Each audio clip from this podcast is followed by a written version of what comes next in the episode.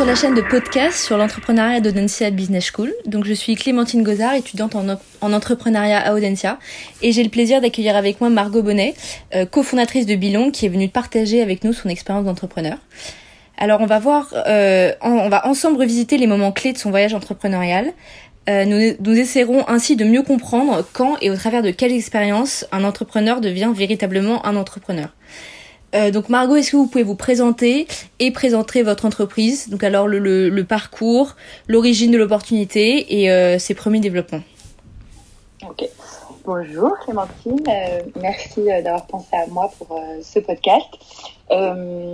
donc moi, mon parcours, j'ai été attachée de presse pendant cinq ans chez Sisley et je suis partie à deux ans, enfin un an et demi, pour euh, vivre à New York, pour monter euh, un premier projet euh, avec une, amie. C'était un projet de city guide à lancer à New York. bon, on a travaillé six mois ensemble et en fait humainement ça s'est mal passé. Donc en fait ça a été une première expérience qui m'a beaucoup beaucoup apporté humainement en parlant dans le sens où je me suis rendu compte que c'était pas évident de travailler forcément avec quelqu'un qui est à la base une amie et et en fait, euh, c'est très important, ça c'est un des premiers conseils, c'est de bien choisir ses associés. Donc euh, ça, ça a été la première expérience en tant, en tant qu'entrepreneur euh, du coup à New York. Après, j'ai eu l'opportunité de travailler avec une, une, une boîte, une startup américaine en fait, une, qui fait des dentifrices qui s'appelle Twice. Euh, en consulting. Donc en fait, c'est là où j'ai commencé euh, ma deuxième expérience, on va dire, en tant qu'entrepreneur, euh, où j'ai commencé à faire du consulting. Donc d'abord pour toi et après pour un réseau de femmes francophones qui s'appelle She for She, où mon job c'était vraiment de développer, enfin pour She la communauté, donc beaucoup d'actions de communication, relations publiques, organisation d'événements. Et pour toi, c'était de l'influence sur les réseaux.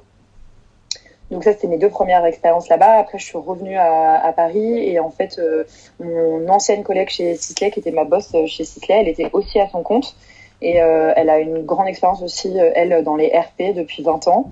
Donc en fait, il y a y a à peine six mois, peut-être un peu plus, on s'est dit qu'en fait, en fait, vu qu'on sait, on savait qu'on travaillait très bien ensemble. chez Sisley, on travaillait quand même cinq ans ensemble. Donc en fait, on s'est dit, ben, parce que du coup, c'est quand même pas facile aussi d'être tout seul. Enfin, voilà, faut bien choisir son associé et en même temps, être tout seul, c'est pas toujours évident. Donc, du coup, on a voulu retravailler ensemble. Et euh, donc, euh, donc, on a créé Bilong. Euh, pour l'instant, on n'a pas euh, monté la structure. On est, on est toutes les deux auto-entrepreneurs, ce qui nous laisse une certaine marge de manœuvre et on voit si ça fonctionne bien ben, humainement et même professionnellement, enfin voilà, voir si ça, si ça fonctionne bien avant de se lancer vraiment dans des démarches euh, administratives, de lancer une, structure, etc., enfin de monter une structure. Donc euh, voilà, en gros, Bilong, euh, c'est du conseil euh, auprès, en fait, nous on conseille des marques de beauté green. notre expertise, elle est vraiment dans la beauté, mais on voulait avoir un fil rouge qui nous différenciait par rapport aux autres agences RP. Donc du coup, qui, voilà, qui est en accord avec nos, nos valeurs aussi. Donc on a, on a choisi choisi de travailler que pour des, euh, des, des, marques euh, de beauté éco-responsables. Et euh, il s'avère qu'en plus, c'est toutes des startups aussi. Donc, c'est hyper intéressant parce qu'on a, du coup, nous, on démarre Bilong et en fait, on, on, aide aussi des marques à se développer. Donc, c'est voilà, c'est super challengeant. Ok, super, merci beaucoup euh, pour toutes ces informations. Et alors, euh, vous avez vous avez dit que vous avez, enfin, vous avez le statut d'auto-entrepreneur. Et alors, de façon générale, pour vous, qu'est-ce qu'un entrepreneur? Est-ce que vous pourriez nous donner une sorte de, euh, enfin, votre définition à vous de l'entrepreneur? Mmh. Qu'est-ce qu'un entrepreneur? Euh... oh là là, attends, je réfléchis.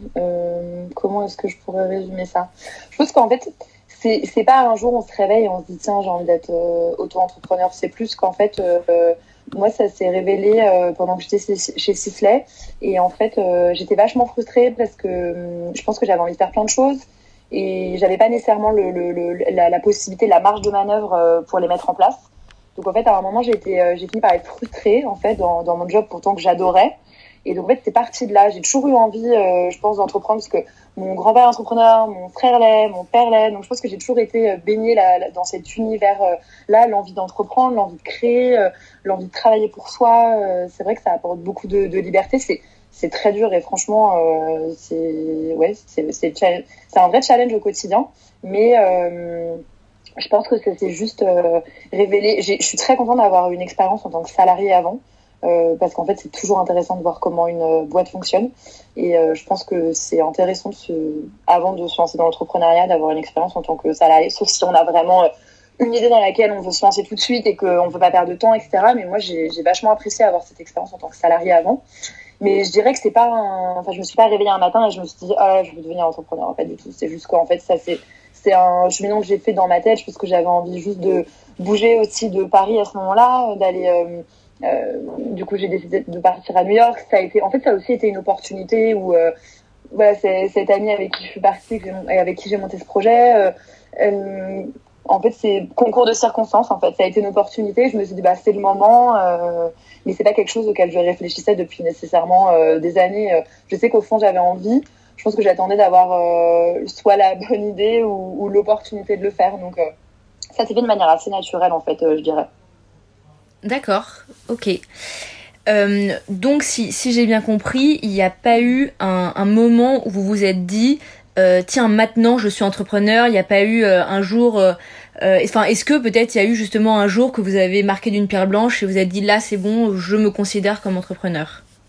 Ou pas vraiment? Ben, en fait, c'est jusqu'à partir du moment où j'étais plus salariée et j'ai décidé de partir à New York, monter un projet, euh, dans ma tête, c'était déjà le cas. Enfin, après, euh, évidemment, ben, là, vu que c'était pour un, projet, il n'y avait pas d'histoire de, de, statut, de, monter une boîte, etc. Donc, c'était, euh, en fait, la, boîte, elle avait déjà été montée, en fait, par euh, l'ami, en fait, que j'ai rejoint dans le projet. Donc, du coup, j'ai pas eu ce process-là.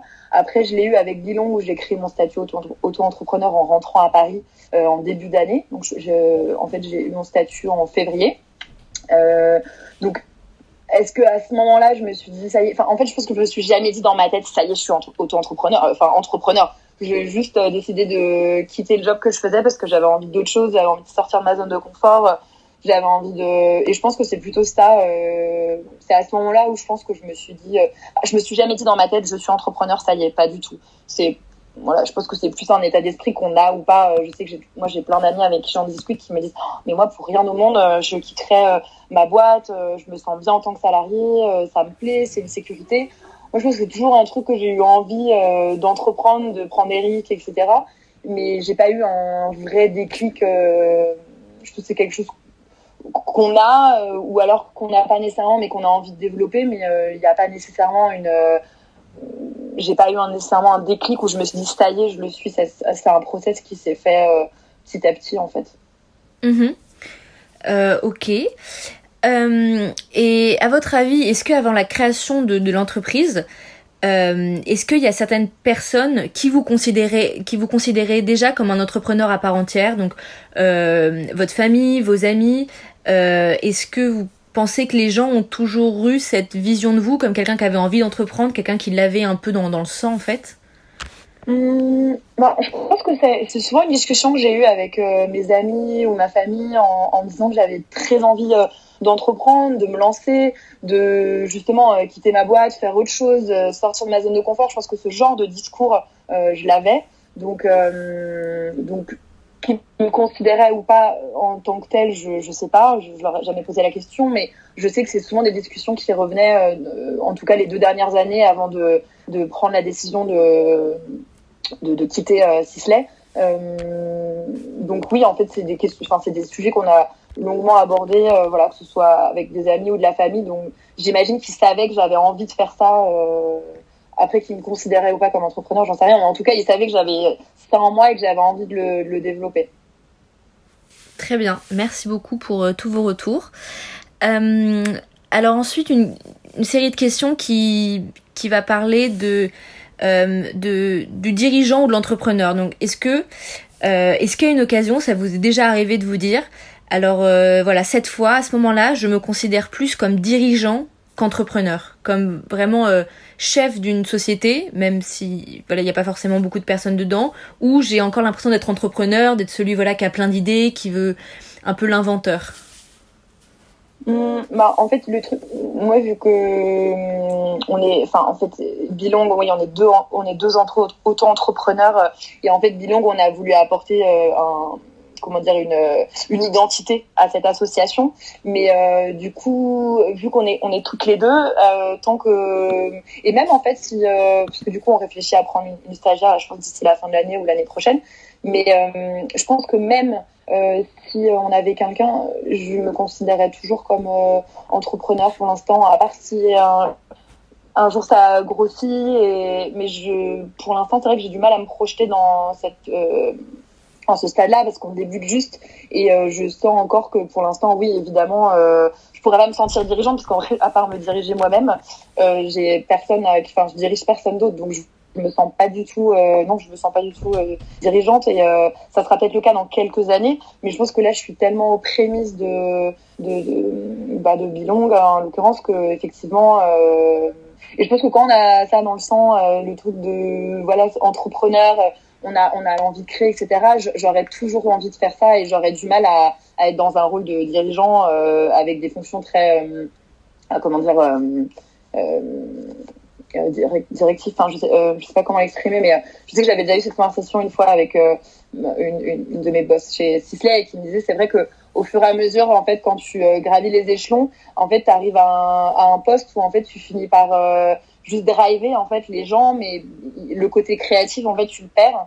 Et moi, je sais que c'est quelque chose que j'ai pas du tout envie de perdre, donc je sais que j'aurais toujours euh, tendance à privilégier l'entrepreneur plutôt que le dirigeant.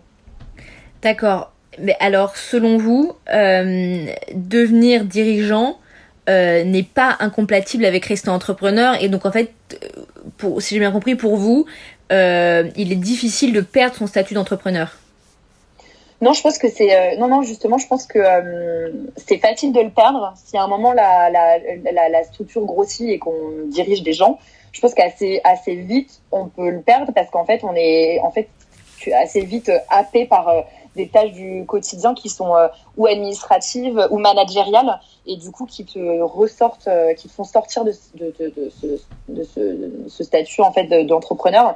Je pense qu'au contraire c'est un vrai challenge de le garder. Et il y a des gens qui, je pense, y arrivent et d'autres qui y arrivent moins. Mais euh, et qui effectivement, je pense qu'il y a des entrepreneurs euh, au bout de quelques années qui sont plus dirigeants qu'entrepreneurs. Mais je sais que pour l'instant, moi, en tout cas, euh, je me sens absolument pas dirigeante. enfin, du coup, je vous ai expliqué pourquoi. Mais euh, mais en tout cas, je sais que c'est pour l'instant, c'est quelque chose dans un an ou dans deux ans que j'aimerais beaucoup maintenir. Et je pense que je serais malheureuse dans ce que je fais si je perds cette fibre entrepreneuriale et que je me retrouve à être euh, entre guillemets euh, seulement euh, dirigeante. Ok, très bien, merci beaucoup. Donc on arrive à la fin de notre série de questions. Est-ce que vous avez, est-ce que vous voulez ajouter quelque chose, peut-être donner des, des, conseils, des conseils aux jeunes entrepreneurs, ou voilà juste juste ajouter quelque chose? Non, le, le seul le seul truc que je pourrais rajouter, c'est je pense qu'il faut pas nécessairement attendre d'avoir l'idée la plus brillante ou euh, je pense que il faut être entrepreneur c'est juste dire euh, d'avoir euh, l'envie de prendre des risques euh, d'avoir l'envie de sortir de sa zone de confort et du coup je pense que c'est aussi pour ça que c'est bien d'avoir une expérience professionnelle avant et comme je le disais tout à l'heure moi je me suis rendu compte c'est un peu comme quand on fait une série de stages et qu'on dit j'aime pas, j'aime pas, j'aime pas. Ouais, mais en fait, ça, ça, ça, sert à éliminer et à se dire, ok, donc ça, j'aime pas, donc pourquoi pas aller vers là? Et en fait, ça, avoir eu des expériences avant professionnelles, avant de se lancer, ça permet euh, de d'un peu mieux savoir où est-ce qu'on veut aller et de se dire ok donc ça j'aime pas donc je vais essayer ça. Et je dirais juste que voilà c'est savoir prendre des risques, euh, se planter et euh, c'est encore malheureusement pas assez ancré dans la culture française. Euh, de faire des erreurs c'est pas grave et et on rebondit et au contraire on apprend de ses erreurs. C'est un peu cliché de dire ça, mais en vrai euh, c'est encore quelque chose dans la culture française qui est hyper euh, euh, qui est hyper négative. Euh, c'est vrai que la, ma première expérience euh, en, tant qu'entrepreneur à, à, New York, où ça l'a juste pas fait humainement avec cette cette personne, en fait, je sais que les, les, les retours que j'ai eus de mes amis en France, ils pouvaient être pas négatifs, mais ils étaient un peu euh, mal pour moi, ou ils étaient, euh, ils, ils, se sentaient pas, euh, alors qu'au final, euh, aux États-Unis, que ce soit des Français ou des Américains, ils m'ont tous dit, mais c'est pas grave, c'est une trop bonne expérience, tu vas rebondir, tu feras encore mieux.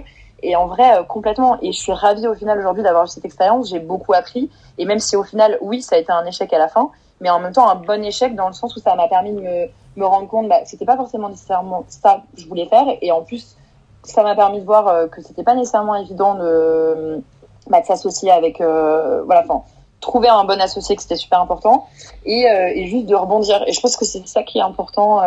c'est voilà, prendre des risques, sortir de sa zone de confort et, et se dire que si on échoue, c'est pas grave, il faut rebondir et, et si c'est pas la deuxième, ça se trouve, ce sera la troisième la bonne. Voilà. Eh ben Margot, merci beaucoup d'avoir répondu à toutes nos questions euh, pour la chaîne de podcast de sur l'entrepreneuriat d'Audencia. Et euh, je vous souhaite euh, bonne continuation dans tous vos projets. Merci beaucoup. Merci beaucoup. Au Bonne soirée. Au revoir.